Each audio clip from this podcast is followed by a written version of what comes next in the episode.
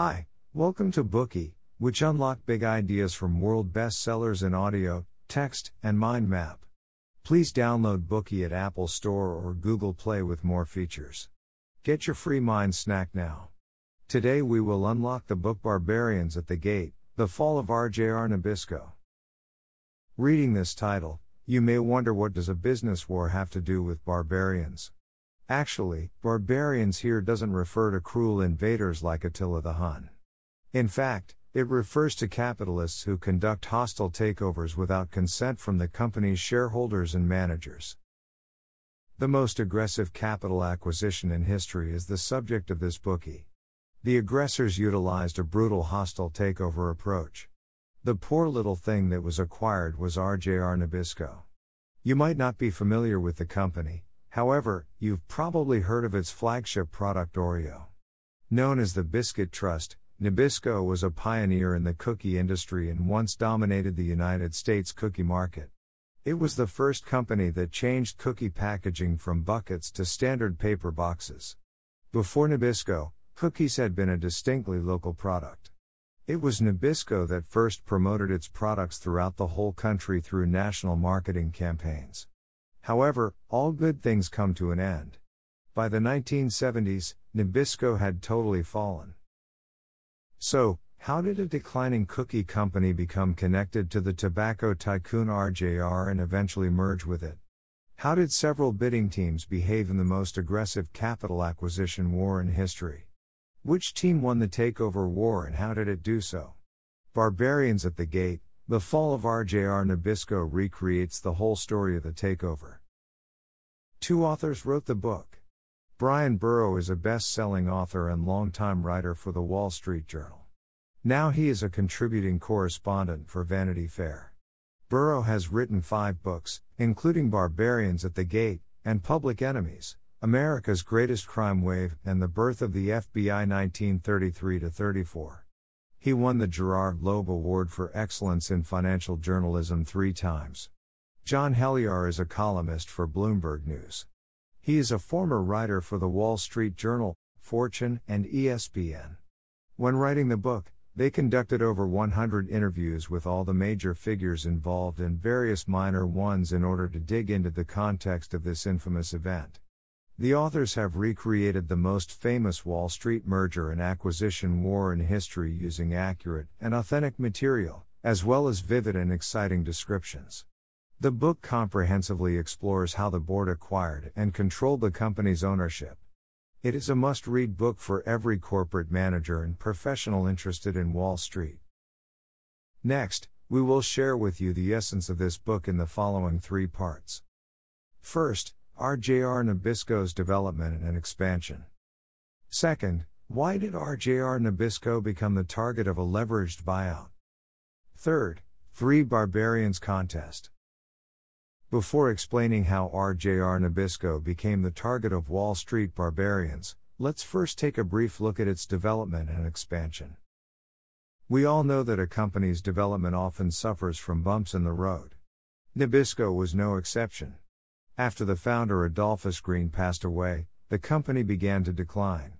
Although there was a slight improvement for a while, the company was still declining in the late 1970s after a half century of growth.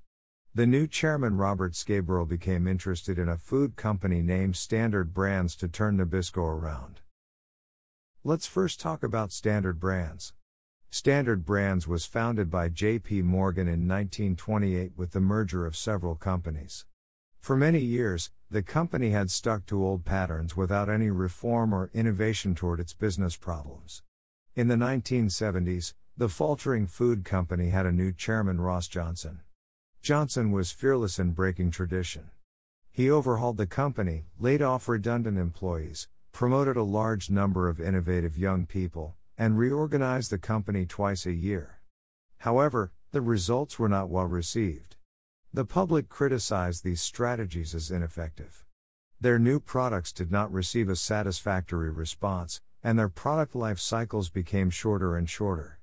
The company was called the most spectacular failure in the food industry by analysts. Just when Johnson could do nothing more to solve the problems, he met with Nabisco, which wanted to acquire Standard Brands. After thorough negotiations, a new company Nabisco Brands was formed. Because Nabisco had the more well established products such as Ritz and Oreo, Schaeberle from Nabisco naturally took over the role of new company's CEO and chairman.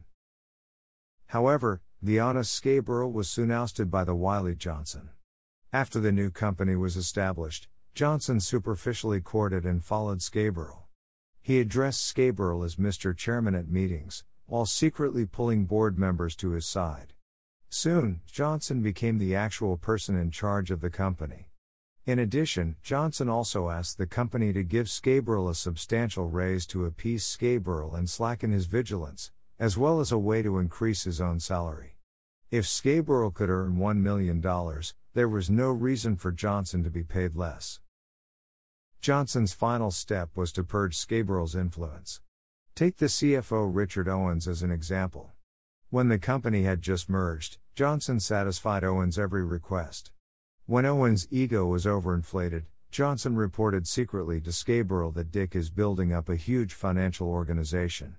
Soon, Johnson successfully replaced Owens. Under the leadership of Johnson, Nabisco cut off its useless shower curtain and textile business. The company also outsmarted the retail tycoon Procter & Gamble in the bread market. Meanwhile, Johnson also continued to ingratiate the board members. Soon, he replaced Schaeberle as the new CEO and the company entered a new phase. If Johnson's takeover was a rebirth of Nabisco, the merger with RJR was another major turning point. RJR is the abbreviation of RJ Reynolds Tobacco Company. It was founded by Reynolds, a business minded Virginian. From an early age, he had learned to do business from his father, who was a tobacco factory director. At 24, Reynolds rode a horse to Winston-Salem, North Carolina. The town was the starting point of his tobacco empire. By the 1890s, his company was far ahead in the local industry. Its cigarette Prince Albert was an instant hit across the whole country. Reynolds forced his employees to buy the company's stocks to avoid being taken over by others in the industry. Many employees were reluctant, but Reynolds was determined. Through this method, the company successfully avoided being acquired. Reynolds Tobacco was considered a remarkable enterprise in the business world at the time. Its shares were all owned by the local residents, which brought them an abundant income stream. By 1913, a quarter of the 25,000 residents of the town worked for Reynolds. The company launched Camel and Winston, which became the most fashionable cigarettes in the United States.